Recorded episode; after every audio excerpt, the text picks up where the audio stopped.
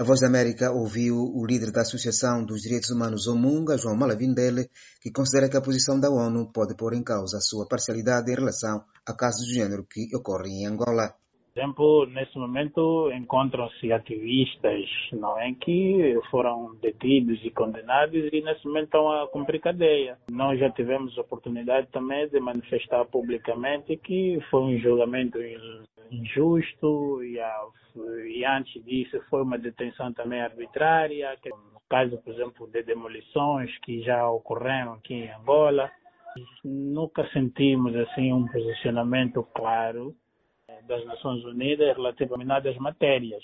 Eu acho que, eh, tratando-se das Nações Unidas, então ela deve ter sempre de forma muito imparcial. Não é? E nós estamos fartos de enviar uh, petições, mas infelizmente são poucos casos em que nós temos tido, digamos assim, uma resposta.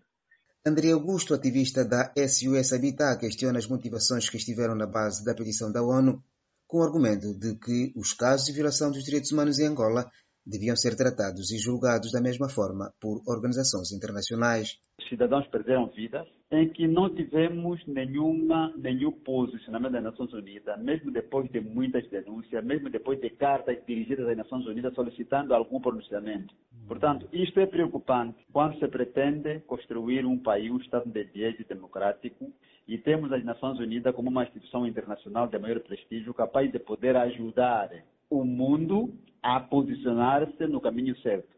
Havendo essa diferenciação de, de, de, pronunciamento e de atenção para os casos que acontecem, isso acaba por preocupar eh, a sociedade, porque isso acaba por criar outras leituras também. Por sua vez, a Associação Justiça, Paz e Democracia, na voz do seu líder Serra Bango, também acusou as Nações Unidas de parcialidade perante denúncias de violação dos direitos humanos e angolanos, embora tenha elogiado o pedido de libertação de Carlos Vicente.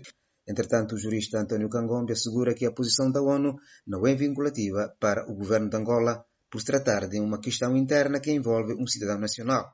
É apenas uma opinião da ONU. E nem se sabe que meandros é que foram seguidos para que a ONU possa, possa ter esse tipo de intervenção, na medida em que o, o, é uma questão interna que envolve um cidadão angolano que se envolveu em atos, que é acusado de atos contra o Estado angolano. Portanto, a ONU não julga casos internos nesses termos. Uhum. A, ONU lida com as nações, as relações entre nações e o único tribunal que podia eventualmente tratar de questões, só se fossem questões é, de genocídio, coisas assim, mas no processo que envolve o São Vicente, e que está a ser tratado pelas autoridades angolanas, as decisões da ONU não são vinculativas. Venâncio Rodrigues, Voz da América.